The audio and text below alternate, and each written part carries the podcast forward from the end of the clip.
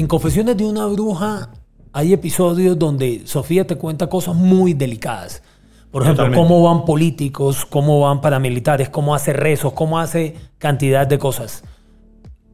¿Cómo hace ella a, entre comillas, violar esa pequeña reserva eh, con sus clientes a contarte cosas? Por dos razones. O están muertos o presos, o dos, porque le dijeron, puede contar pero no me nombre. Ok. Y, por esa razón duramos 20 años, entre otras cosas, ¿no? Porque muchos de ellos ella tuvo que decirles, dame permiso de contar esto porque esto es algo que el país debe saber. ¿sí? Especialmente lo que tiene que ver con temas de fiscales, de políticos, de poderosos, ¿no? Transversal, un podcast de alternativa. Uno, cualquier ciudad, en cualquier calle de Colombia, en cualquier pueblo, uno encuentra mensajes alusivos a la brujería. Es algo que en Colombia se es adicto, la gente cree en las brujas, sean buenas o sean malas, la gente cree en el indio amazónico, la gente cree hasta en Te regreso el ser amado, arrodillado además, que es una cosa increíble, no, no sé para qué quieren que le regresen el ser amado arrodillado, pero bueno. Pero el tema de la brujería es constante, es constante. La gente, hay gente que cree en eso y lo usa para todo tipo de cosas, para adivinar su futuro, para saber cómo le va a ir en la carrera profesional, para obviamente saber cómo anda con el ser amado, para muchas cosas, hasta para hacerle daño a otras personas. Mario Villalobos es un periodista al le tengo el gusto de conocer hace muchos años, un amigo. Y Mario ha ganado premios Simón Bolívar, si no me equivoco son dos, Tres. Tres Simón Bolívar. ¿No son muchos? Eh, bueno, no ¿O son pocos? Normal, creo yo. Yo creo que, bueno, ojalá vengan más, pero que tres son, creo que chévere, suficiente. Eh, un periodista reconocido, radio, prensa, televisión. Mario, qué gusto tenerte hoy en Transversal para hablar del tema con el que arranqué este episodio. Y es, hablemos de brujería un ratico. Humberto, un gustazo. Siempre venir a, donde uno se siente en casa con los amigos y charlar más que una entrevista que es tan... Uno siempre reportero es incisivo y está detrás de algo y las charlas de los podcasts tienen ese encanto, que es una charla, es una conversada sabrosa. Estar aquí para hablar de un tema como eso, pues siempre va a ser bacano. Eh, y nada, pues es un tema en el que yo no creía, hermano. O sea, yo era el más escéptico de la vida y en el año 99 por cuestiones periodísticas y de trabajo, doy con Sofía del Guercio. Eh, y se fui a hacerle una entrevista y al final de la entrevista eh, ella me dice, ven que yo te quiero echar el tarot. Y yo le dije, no, mira, mil gracias, yo de verdad no creo en eso, yo soy perfectamente escéptico, ¿no?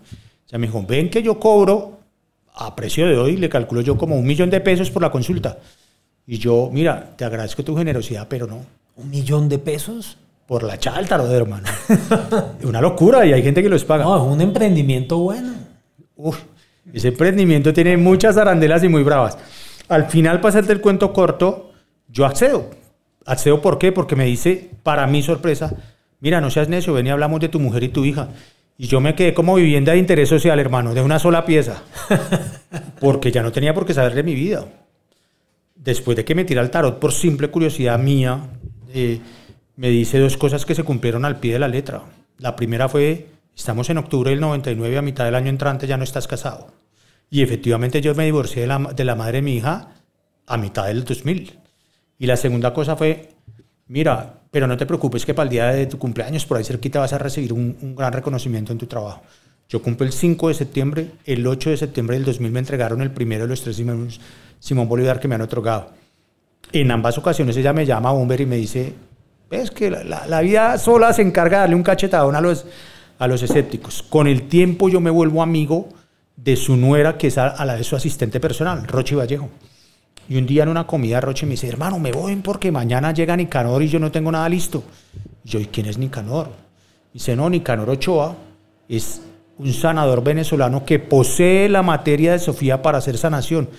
Yo dije, "Pe- pe- pero qué clase de locura O sea, es tú esto?". pensabas era Nicanor Restrepo. Sí, yo, yo pensaba en, en un tipo de alto perfil, ¿sí? Eh, y me dice, como tú no crees y eres el escéptico mayor, pues te invito mañana para que veas. Al otro día yo voy y a media tarde la bruja sufre una especie de convulsión y cuando vuelve en sí, tiene la voz de un hombre, habla como un hombre con un acento venezolano marcadísimo. Y la estaban esperando tres o cuatro personas que ya venían en un proceso de sanación.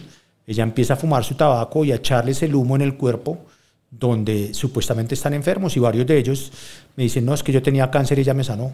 Y yo decía, ¿esto qué es? Y cuando ya vuelve Sofía a ser Sofía, es decir, que Nicanor se sale de su cuerpo, yo le digo, cuéntame esa historia. Me dice, no, es que a mí desde pequeña me posee Nicanor para hacer sanación, pero a mí lo que realmente me gusta es la brujería negra. Y toda mi vida me he dedicado a eso. Yo, ¿qué? Y ahí empieza Confesiones de una bruja, que es este, este proyecto que en el que invertí yo 20 años de visitas en campo a ella, a verla hacer cosas que yo jamás pensé que sucedían. Y Mario, ¿si es verdad o es una estafa? Porque decir que, que, que, un que una bruja puede curarte de cáncer es algo... Yo te juzgo... O sea, no sé, estuviera ella en la clínica Mayo analizándola cómo, cómo cura gente, ¿no? Sí, claro, o sea, a juzgar por lo que yo vi, Humber, es, es alucinante. Es una cosa alucinante porque es la pelea eterna entre ese escepticismo del que debemos hacer gala a los reporteros versus lo que tus sentidos están viendo. Exacto. Entonces, la frase es manida y es un lugar, eh, digamos que es un, lugar común, pero de que las hay, las hay. Totalmente. Yo no creía. Yo conozco varias. No, claro. Pero no, no cobran. Eh, y uno cuando empieza, empieza, empieza a narrarme la historia de su vida y empieza a contarme que trabajó con narcotraficantes, paramilitares, guerrilleros, fiscales, políticos, cantantes. Yo ahí identifiqué una historia muy épica, digna de ser contada. Y empecé ese proceso de contarla y de hacer no solo la reportería en campo con ella, que me contara su historia y verla hacer sus sortilegios, sino además de buscar fuentes alternas que me confirmaran esas historias. En Confesiones de una bruja hay episodios donde Sofía te cuenta cosas muy delicadas por ejemplo, cómo van políticos, cómo van paramilitares, cómo hace rezos, cómo hace cantidad de cosas. ¿Cómo hace ella a, entre comillas, violar esa pequeña reserva eh, con sus clientes a contarte cosas? Por dos razones. O están muertos o presos, o dos, porque le dijeron, puede contar, pero no me nombre. Ok. Y, y por esa razón duramos 20 años, entre otras cosas, ¿no? Porque muchos de ellos, ella tuvo que decirles, dame permiso de contar esto porque esto es algo que el país debe saber. ¿sí? Especialmente lo que tiene que ver con temas de fiscales, de políticos, de poderosos, ¿no? Que, que, también son, digamos, eso es parte del encanto del libro. ¿Cuál te pareció el más memorable de esos episodios? Uy, yo creo que todos, pero el que a mí más me, digamos, como que más me impresionó fue llegar un, un político top, Humberto, un político top. Llegó el hombre dejó la escolta a unas cuadras, llegó con gafas oscuras, mirando para todo lado, que en la casa de ella no hubiera cámaras grabándolo. Y le dice, no, mire, yo, yo vengo a que usted me ayude porque me la recomendó un colega. Y ella le dice, pues hay que leer el tarot para ver qué le pasa. Le lee el tarot y le dice, venga, dígame, ¿usted, ¿usted es político, sí o no? Y el man se pone rojo y le dice, sí. Y termina confesándole que, quiere que vaya, pero no quiere que, va, que le, le ayude solamente en temas políticos, sino en temas de amor y la ah, bruja mira el tarot y le dice, sin filtro, Humberto, le dice, doctor, qué pena, el tarot me está diciendo que usted tiene pareja o no pareja. Y el tipo termina por confesarle que efectivamente es gay, lo cual ni más faltaba, no es delito, pero él públicamente era uno de los tipos que defendía a la familia que llaman óptima, la familia ideal de padre, madre, eh, y era no, no homofóbico, pero sí era muy firme en sus convicciones. Y le pide dos cosas, Humberto. Por un lado, que el amor de ese hombre del cual él está enamorado fluya, porque además ese hombre es su secretario personal, una especie de Rasputín que le garantiza las mayorías en la comisión en la que él está para que pasen los proyectos de ley. Y por otro lado le pide activar las envidias que tiene, quitarse las envidias de otros colegas en ese protagonismo político, que lo proteja de la envidia de otros colegas que él también sabía que estaban recurriendo a otros brujos. Entonces, ese es un político top de este país. cuando la gente lea, los, lectores que son bien perspicaces, que saben leer, entre líneas, se van a dar cuenta muy fácil de quién estamos hablando.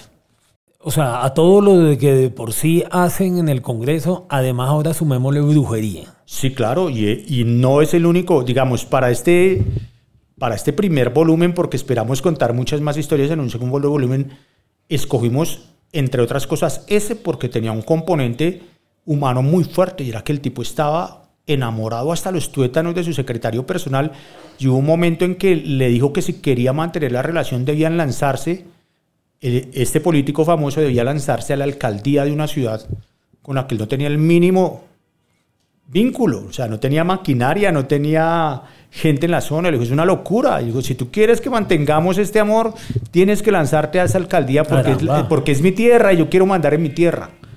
Y, él, y ese político vivía enloquecido, desesperado, diciéndole a Sofía, póngame este man bajo orden y, pagaba millones de pesos en efectivo para que eso pasara. Y pasó. Lo que pasa es que al final la, la relación se rompe porque él dice, no, es una locura política. Si yo me lanzo a la alcaldía de, mi amante, de la ciudad de mi amante, pierdo lo que ya tengo avanzado en el Congreso. Ese señor llegó a las altas esferas del poder. O sea, perdió su amor con todo el dolor de la vida, pero llegó a donde quería llegar políticamente. Hay, algo que me llama la atención y es que muchas veces la gente va donde la bruja y, dime si me equivoco, si en confesiones de una bruja o todo el tiempo que estuviste con Sofía puede ver que muchas veces la gente va a donde la bruja a que le haga más eh, como terapeuta, como psicoanalista, para que sienta, háblame, o sea, van más a ser escuchados. Sí, sí, sí, Humber, eso es una terapia. Realmente le diste, le diste, le pegaste al perrito. Es, es efectivamente que la gente hace catarsis en una, llamémosla consulta. Una sesión, sí, una, sesión. Y ella escucha, y te lo digo porque pasé tres, cuatro, cinco años todos los, mis fines de semana, que en esa época eran lunes y martes, y luego posteriormente sí sábados y domingos, por efecto de mi trabajo yo vi decenas de consultas donde con permiso de los clientes de ella, uno veía cómo llegaban era a hacer catarsis de sus problemas, a llorar, a desesperarse, con la ilusión de que ella en el más allá les iba a solucionar lo del más acá. Sí, entonces tiene mucho de convicción, pero indudablemente detrás de eso hay una energía y un poder que todos soslayamos y despreciamos, pero que créeme que funciona. O sea, allá hay una historia de una altísima ejecutiva de un banco muy importante eh, que llega y le dice, mire, eh, estoy en problemas con mi pareja, por favor ayúdeme. Ella le echa el tarot y le dice, usted es la amante de ese señor, él no es su esposo, ¿sí o no? Y la vieja le dice, sí. Y finalmente esta señora se enferma gravísimamente, los médicos no le hallan nada. Y Sofía le dice, a usted le hicieron una brujería negra así, así y así, y hay que tumbarla. Esa señora, estamos hablando de un banco prestigiosísimo y de una ejecutiva muy conocida a nivel nacional, que prácticamente no tomaba ni una decisión, óyeme esto, ni personal, ni de negocios. sin pasar primero sin pasar primero por ella. Era una señora que iba a que le leyera el tarot la bruja tres veces por semana. Estamos hablando de una mujer que manejaba uno de los bancos más importantes de este país, que tomaba decisiones de miles de millones de pesos sobre lo que le dijera la bruja prendiendo un velón conjurado. De ese tamaño es la credibilidad que... Increíble eso, ¿no? Sí, es increíble, pero pasa, hombre. Y la, y la señora volvía por una razón, y es que le funcionaba. Ya le decía, Sofi, gracias. El negocio de X y Y, Z cosa que era un negocio estratégico para el banco, me funcionó porque tú me ayudaste. Entonces, yo no sé si es un placebo mental, también, ¿no? Cabe esa posibilidad, pero llega un punto en que una persona preparadísima como esa termina tomando decisiones estratégicas de miles de millones de pesos basado en lo que le dice el tarot de una bruja. ¿Funciona o no funciona? Bueno, ahí te dejo ese trompo bailando en la uña. Pero de que las hay, las hay, y de que pasan cosas, pasan cosas. Yo vi, de hecho, episodios bizarrísimos eh, de gente expulsando, vomitando cosas absolutamente impresionantes que mis ojos no daban crédito. Y Sofía me decía, tú nunca vas a dejar de ser incrédulo, Mario. Yo le decía, Sofía, yo soy reportero y los reporteros no comemos entero y soy como Santo Tomás. Hasta no ver, no creer e incluso viendo sigo dudando porque ese es mi trabajo como reportero. No, Mario, y tú que has hecho investigación y has tocado temas políticos, temas de corrupción, temas de todo, de todo tipo, de orden público, sabes que si hay gente incrédula por la capacidad de asombro posible son los periodistas colombianos, creo yo, porque uno cree que llegó a lo máximo y no, no, no, no, no, lo has visto todo. No, este es un país donde, cuando uno es jefe de emisión, por ejemplo, de un noticiero y se sienta a hacer una continuidad de noticias, deja por fuera 5, 10 o 15 noticias grandes porque este país es imprevisible, ¿no? Y, y, es, y es, o sea, la gente se asombra con la obra de Gabo y Gabo creo que no, no, no tuvo el tiempo para contar el 90% de lo que hubiera querido contar, ¿no? Porque este país es absolutamente macondiano. Para hablar en términos de él, la palabra macondiano la acuñamos para hablar de lo increíble y creo que se queda corto. Y parte de eso es ese, es ese componente, como decías tú al principio de esta charla, la gente paga, hermano, para que le digan lo que quiere oír. Lo que quiere oír, ¿cierto? También, ¿no? O sea, en muchas ocasiones Sofía decía, me decía, marica, yo termino siendo como psicóloga, como psiquiatra, como que la gente me cuenta cosas y después de oírla 20, 30, 40 minutos dice, venga, pero miremos a ver qué dice el tarot y procedemos. Y pagaban, yo vi como personajes de la vida pública de este país delante mío, haciendo reportería en campo con ella. Sacaban maletines de 5, 10, 20 millones de pesos para pagar el efectivo. Y estamos hablando de poderosos, de criminales y de famosos. De todas las estirpes y de todas las calañas. Y mi mayor sorpresa era ver gente a la que yo creía más allá del bien y del mal, en términos económicos, sociales y de poder, yendo a resolver cosas personales y de trabajo, basado en lo que una mujer les decía. ¿Cómo es Sofía? ¿Cómo es Sofía la protagonista de tu libro, de Confesiones? Costeña, grande, histriónica y un ser humano que ha sufrido mucho, porque a la luz de todo este de toda esta mezcolanza entre bruja negra y bruja blanca de meterse con tantos criminales, ha sufrido la persecución cuando ella paró, porque hay un momento en que pierde dos de sus hijos por una pelea espiritual con, una entidad oscura, como ella la llama, sueña cómo van a morir dos de sus hijos y efectivamente mueren como lo sueña, y ella cuando los pierde, para esa época ya tenía una adicción grandísima a la cocaína, al licor, al cigarrillo, y para con todo eso pero como en la mafia uno no se puede salir, Humber, esos criminales empiezan a decirle, no, tía, o sea, perdóneme, ¿cómo así que usted ya no me hace lo que yo necesito que me haga? ¿Y cómo así que ya usted se me va a perder del mapa si, si es que usted conoce quién soy yo? Se empiezan a amenazarla de muerte, a secuestrarla, a amenazarle a su familia, y ella mantiene una lucha ya personal, y cuando muere su segunda hija, que se le muere en brazos, camino al hospital, ella toma la decisión de no volver a hacer brujería negra y ahí hay un episodio, por ejemplo, con unos fiscales de altísimo rango que le dicen, me están persiguiendo, me están investigando porque yo tengo una montaña de pruebas que me incriminan, necesito que me ayude. Y hay tanta plata y necesito que le haga un daño a quien me está investigando y ella dice no. Y, y le dan ni siquiera pesos, Humber. Delante mío pasó un maletín lleno de dólares y un kilo de cocaína porque ella estaba empezando a dejar la cocaína. Un fiscal de altísimo rango. Y ella le dijo, no, ¿Tú te imaginas lo que significa perder dos hijos, ser adicto y tener la fuerza de voluntad de decir no más? No más, es bastante Ahí hay un drama humano que el libro escudriña también y que es muy aleccionador. Al final ella se redime, no, no voy a alentar lo que ustedes van a leer, pero ella se redime y entiende, muestra la dimensión de la fragilidad de un ser humano que más allá de todo ese poder avasallador del cual hace gala, créanlo o no lo créanlo, sí, creer o no creer, eso es una acción personal, pero más allá de eso, es cómo ella se postra personalmente, cómo pierde a los hijos, cómo la amenazan de muerte, cómo vive en vilo constante pensando que va a morir y va a dejar su familia ahí. Ese es un drama humano que también lo, invita a uno a decir, carajo, detrás de esto hay, hay una, una persona con piel. ¿Y tú terminaste creyendo en la brujería, Mario? O sea, yo que te conozco y eres un tipo bastante escéptico, bastante incrédulo, que le gusta por eso investigar las vainas. ¿Creíste que saliste convencido o simplemente... Yo sigo siendo muy escéptico, muy incrédulo, pero, pero hay cosas que mis sentidos...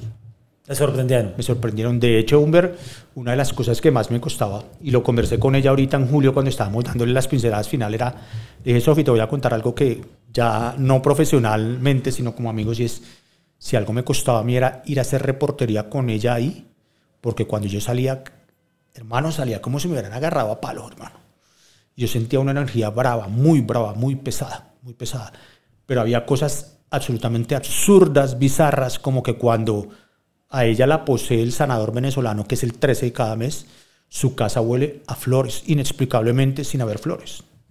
Yo no sé hasta qué punto es su gestión, yo no sé hasta qué punto el más allá, pero cada uno cuando lee tiene la decisión de creer o no creer. En el caso mío, yo seguiré siendo escéptico porque soy reportero, hombre pero ahí hay una cantidad de cosas que mi, mi lógica mental no puede explicar. Y es increíble que, que, que en Colombia se crea mucho en eso. O sea, Total. eh, digamos, estamos aquí en Bogotá y, y en Bogotá caminas por una calle y ves tú el aviso de que aquí está el, el auténtico indio amazónico, el llanero no sé qué vaina. Eh, Claro, mira, una de las cosas que ella siempre le dice, o le decía a sus clientes, igual ella está activa todavía, ¿no? Hace algunas cosas y hace trabajos ya no negros, sino lo que llama, llama trabajos de protección, de brillos de auras y esas cosas. Pero ella siempre le decía a la gente, cualquier brujo que le prometa a usted que en 24 horas, le, como decías tú al principio, Le le, trae rodillas amado, ser le está mintiendo de cabo a rabo. Eso no pasa. Como el que le dice que, mírate, te voy a hacer un estudio de numerología, adelántame un millón porque te voy a dar los números del baloto. Ya dice, si eso fuera así, pues ya me lo había ganado yo, hermano. Así de sencillo. Ahí hay cosas que pasan, Humber, cosas que están más allá del entendimiento humano y más allá del escepticismo de reporteros curtidos como tú o como yo. ¿Sí? Pero dice uno, si a eso va una persona que no ha tenido la oportunidad de formarse, de ir a la universidad, de tener cierto tipo de relevancia social o política o económica, pues uno dice, bueno, esa persona es mucho más voluble, más influenciable. Pero lo más sorprendente es que el top de sus clientes eran poderosos, eran criminales y eran famosos. Increíble. Yo vi políticos, cantantes, fiscales, bandidos de todas las calañas llegando con millones de pesos en efectivo a decirle a ella, solucioneme. Y volvían porque según ellos le solucionaron. Eso es una cosa que Y, yo todavía no hay, creo. hay algo que me llama la atención es dos veces han mencionado el tema de los fiscales y, y me llama la atención. O sea, el fiscal tiene que trabajar o acusar con pruebas. O sea, Claro. pero pruebas del más allá ya eso es otro cuento. Claro, mira, les voy a dar un, pedacito de, de uno de los capítulos del libro que es, llega un fiscal general eh, y cuando llega se da cuenta que hay cerca de unos 15, 20 fiscales de primera línea envueltos en, asuntos de, aparente corrupción. Y nombra un delegado, para le dice, hermano, escárbeme eso y mire. Tres de esos involucrados, a quienes yo conocí y veía frecuentar a Sofía, llegan y le dicen, Sofía, en esto yo tengo rabo de paja. Y empiezan a hacer brujería negra para evitar esas investigaciones. Para que te hagas una idea, ¿recuerdas ese episodio en que, en que pasó en la vida real que una señora de los tintos colocó un micrófono en, en la sala de, de la corte? En la sala de la corte, Bueno, casualmente. La famosa Matajari. Bueno, aquí pasó algo parecido y es que lograron infiltrar la oficina de ese investigador delegado por el fiscal general. La infiltraron y colocaron lo que llaman lo- ellos, eh, lo- los, los esotéricos, un guardado, unos objetos Un para guardado. Unos objetos para impedir que las eh, investigaciones avanzaran y efectivamente las investigaciones nunca llegaron a buen puerto. Esos tres fiscales, de esos tres, dos, que eran mujeres, eh, lograron atajar esas investigaciones a punta de lo que ellos llamaban ayuda de Sofía. Y, tenían, y estaban manejando casos absolutamente mediáticos y poderosos. Eran fiscales de primera línea, pero eran fiscales, digamos, que estaban envueltos o, o sobre los cuales recaían tantas sospechas que el fiscal general dijo, averígüenme en qué está esta gente. ¿no? Y uno dice, estamos hablando de un fiscal, Humberto, de lo que tú dices, un man Sí. que toma decisiones como, como pedir que manden a alguien a la cárcel, pedirle a un juez vaya a guardia a fulano o a mengano. Pero ellos mismos reconocen en el relato de- del libro que efectivamente ellos tenían lazos con organizaciones non sanctas. Entonces, uno dice, si Querían esa- estar protegidos, por Claro. decirlo así. Claro, entonces lo que, lo que ellos mismos reconocieron en su momento eh, era que efectivamente tenían, digamos, relaciones con organizaciones eventualmente al margen de la ley y con personajes controvertidos y, y sabían que tenían rabo de paja y por eso le dijeron, venga, ayúdeme porque donde se me sepa todo esto, fiscales que uno veía llegar a Humberto porque me consta en carros de altísima gama que no se pagan con el sueldo de un fiscal, claramente. ¿sí? Eso es lo mejor, lo mejor de la historia. A veces uno ve hasta oficiales de policía que sabe que el, el sueldo no les alcanza para eso y los ves en camionetas Porsche, en camionetas Mercedes, que no, no se justifica el Nosotros salario. veía a esos tres fiscales de las historias narradas en el libro llegar en carros de altísima gama a consulta con ella. ¿Sí? Apréndame una vela, apréndame un velón para yo estar claro en esta exposición en un juicio, por ejemplo. Si uno decía, Creo que es esta locura. Estamos hablando de un tipo O sea, que que el hombre, o sea, que el hombre después iba, iba al juicio, iba a la audiencia y estaba... Sí, un fiscal le pide Se sentía respaldado. Claro, entonces un fiscal tiene la potestad de pedirle a un juez guardia a Mario Villalobos por corrupto. Lo diría uno que debería tomar esa decisión basado en pruebas, ¿sí? Y, él, le- y ese fiscal le dice a Sofía, hágame un velón para que yo mañana en mi exposición esté claro, por ejemplo. O hágame un velón porque yo le debo, tengo guardados con gente al margen de la ley. Eh, hágame un velón para que eso no se me descubra. Y ella, que en esa época era la mujer más adicta al dinero, por plata hacía lo que fuera. Entonces, la bruja estaba en su entero derecho de hacer su negocio, pero lo que resulta para uno absolutamente bizarro, Humberto, es que un tipo como un fiscal de alta, de alta dignidad eh, tome decisiones sobre la vida de, de- de una persona que está acusada ante la justicia con base en lo que le haga una, o lo diga una bruja. Pero de ahí para allá empresarios famosos, etcétera. ¿A ti no te parece que todo ese tema de la brujería también, eh, o sea, que mencionas en tu libro, también va muy atado al componente de corrupción que sufrimos los colombianos? O sea, Sí, totalmente. Totalmente. Es que yo creo que eso está en el ADN de- del colombiano de querer resolver por las malas todo. Sí, o sea, eh, un día un amigo me decía, ¿tú sabes cuánto se demora uno en educar un colombiano? Pues, marica, una generación, dos, tres.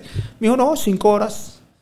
Y dije, ¿cómo así? Me dijo, lo que demora un vuelo Bogotá, Estados Unidos. Un colombiano llega y pisa territorio estadounidense, respeta la ley, cruza por la cebra, respeta los límites de velocidad, pide favores, no se cola en una fila, ¿no? Es un tema que es un... compo- Y dentro de ese, de ese, de ese collage de, del ADN nuestro, de españoles, de migrantes, de palestinos, de, de, de- de mucha gente que llegó de Asia y de, de- de África y de Europa, pues está esa vaina ahí presente que, que no se va a resolver nunca, es un rompecabezas que no vamos a armar, ¿sí?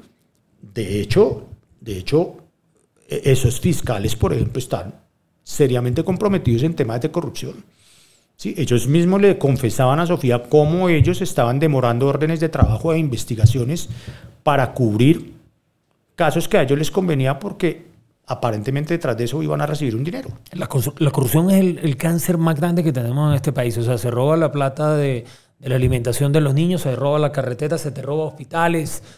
Eh, hace poco vimos cómo el propio presidente de la República salió a dar recompensas eh, para decir, venga, si conocen a alguien que esté comprando votos, digan, o sea, eh, eh, es un caso muy teso o sea, en Colombia. Sí, sí, es una de las cosas más desconsoladoras de ser reportero es eso, que mi trabajo es investigar para que las autoridades tomen decisiones y nunca pasa nada. Y nunca pasa nada. Si uno ve cosas tan delirantes como las que citas o como pensar en pagarle a alguien para que no delinca un millón de pesos, y uno dice, sí, o sea, esto no es un tema de, de ideología política, eso es un tema de percepción del sentido común. Tú no puedes premiar a un delincuente, porque entonces estás poniendo de Ese- ese- rodillas. ese- eso es algo de lo que, y, y es bueno que tocas en tu libro, de, de- de esos límites, pero en Colombia no, no sé por qué la gente cree, y, y mira lo que lo, que lo ves tú en Confesiones de, de una bruja, es cómo acudo a forzar a hacer cosas malas para tener resultados buenos para mí. Claro. Y, eso es lo que vemos con la delincuencia en este país. O sea, eh, dame garantías para yo y dame premios para yo no hacerte algo, hacerte daño. Entonces, especialmente, especialmente los criminales, Humberto, que saben que están al margen de la ley, que saben que están delinquiendo. Van y resuelven en la brujería lo que no pueden resolver con un soborno, por ejemplo. Entonces, uno de los capítulos narra la bonanza marimbera de los 70. Y se produce cuando un gran capo de esos, muy famoso, acude a ella para decirle, mire, me están robando, otros, otros marimberos me están robando y se me cayó un cargamento de 20 toneladas que me, que me resolvieron, que, me, que, que yo tenía, me lo robaron, me lo robaron otros delincuentes, resuélvame eso. Se, se habían matado a tiros durante un año, robándose la, la- la marimba unos a otros, y él finalmente, como no lo puede resolver ni a las buenas ni a las malas, acude a la bruja. Y la bruja en el libro está narrado cómo le resuelve efectivamente protegerle el último cargamento que si se le caía a ese le costaba la vida. Entonces es, es- es absolutamente loco pensar cómo lo, dice, como lo dices tú, cómo tú quieres resolver a las malas lo que tú quieres. ¿sí? Y si eso significa ir a donde un esotérico, pisotear a alguien o mandarlo matar como vi yo a, a Sofía declarar la muerte de muchas personas con, con hechizos, dice, esto es delirante, pero eso somos, ese es el ADN del colombiano, eso no va a cambiar. O sea, vamos a morir tú y yo, nuestros hijos y nuestros nietos, No, y, qué van a- y karma. los colombianos van a seguir consultando a los brujos, Van a seguir consultando a los brujos. La gente cree en los brujos. sin duda. Y especialmente en las brujas. La- más en las mujeres que en los hombres. Sí, Porque en el, este ejercicio de reportería entrevisté a muchísimos brujos, cubanos, paleros cubanos, eh, de, de vudú haitiano, como para uno ver cómo es eso, para poder hablar del tema había que entenderlo. Y siempre me espeluznó. Pero si hubo alguien que me espeluznó por acertada y por ver cómo volvían a, de ella, a ella a ofrecerle incluso más plata de lo que les cobraba, fue Sofía muchos poderosos y famosos llegaron a decirle, mire, me funcionó bien, que ahora necesito que me haga esta otra cosa. Y ella les pedía plata para que le dijeran que no y le decían que sí, y se la daban en efectivo. O sea, Mario, ¿qué podemos decirle a la gente cuando vaya al supermercado, vaya a la librería, se va a encontrar con confesiones de una bruja? ¿Va a poder decir el lector de que las hay, las hay? Totalmente. Y es, y es una, creo que es un gran ejercicio, como dicen las mamás, no es porque sea mi hijo, pero es muy bonito, ¿no? Pero es que narra tres o cuatro Colombias, desde los 70 para acá. La Colombia de los marimberos, la Colombia de los paracos, la Colombia de la guerrilla y la Colombia urbana de Bogotá, donde hay corruptos, donde hay fiscales, donde hay poderosos, donde hay famosos. Entonces vas a encontrar una narración de una Colombia en diferentes colores. Y, yo creo que es un ejercicio de vida poderlo hacer. Entonces, a quien lo quiera, pues eh, lo consiguen en testigodirectoeditorial.com, en, en versión física, se la hacen llegar a la casa o descargable. Y ya en todas las, en todas las papelerías, eh, en todas las librerías, perdón, en la Panamericana, en la Lerner, en la Nacional. Y así que, bueno, nada, esperamos que la gente lo lea, se divierta y, y nos dé la, la bendición y la aprobación para poder contar un segundo volumen en el que ya estamos trabajando, que tiene cosas todavía más sabrosas de gente muy, muy conocida. Mario Villalobos, muchas gracias por esta conversación en transversal. Y hombre, siempre es un gusto estar con un amigo y charlar con un amigo y conocer el lanzamiento de, de- de un libro en el que trabajó décadas. Sí, señor. No, un gustazo, Humber. El, el, el cariño de siempre, la admiración no, no se pierde. Y, y en este proceso de estar promoviendo el libro, uno ha sido muy incómodo estar de este lado, ¿no? Sí, siempre claro. he estado preguntando y, re- y ahora responder es muy un poco intimidante y complejo, pero cuando es con un Y hasta, parcero... y hasta pensarás por dentro, y este huevón, ¿por qué hace esa pregunta? Tan pendejo esa vaina. No, más allá de eso es el susto que uno siente, ¿no? Eh, ahora entiendo tanta gente que uno como reportero tuvo que, que insistirle, pero cuando se trata de un amigo en una casa amiga, pues se siente uno la comodidad y se suelta y, y cuenta, cuenta, digamos, cosas muy bacanas. Así que nada, aquí estamos y bueno, que lo disfruten, que lo lean mucho y, y que se den cuenta que, de que las hay, las hay. Ok. Muchas gracias, Mario.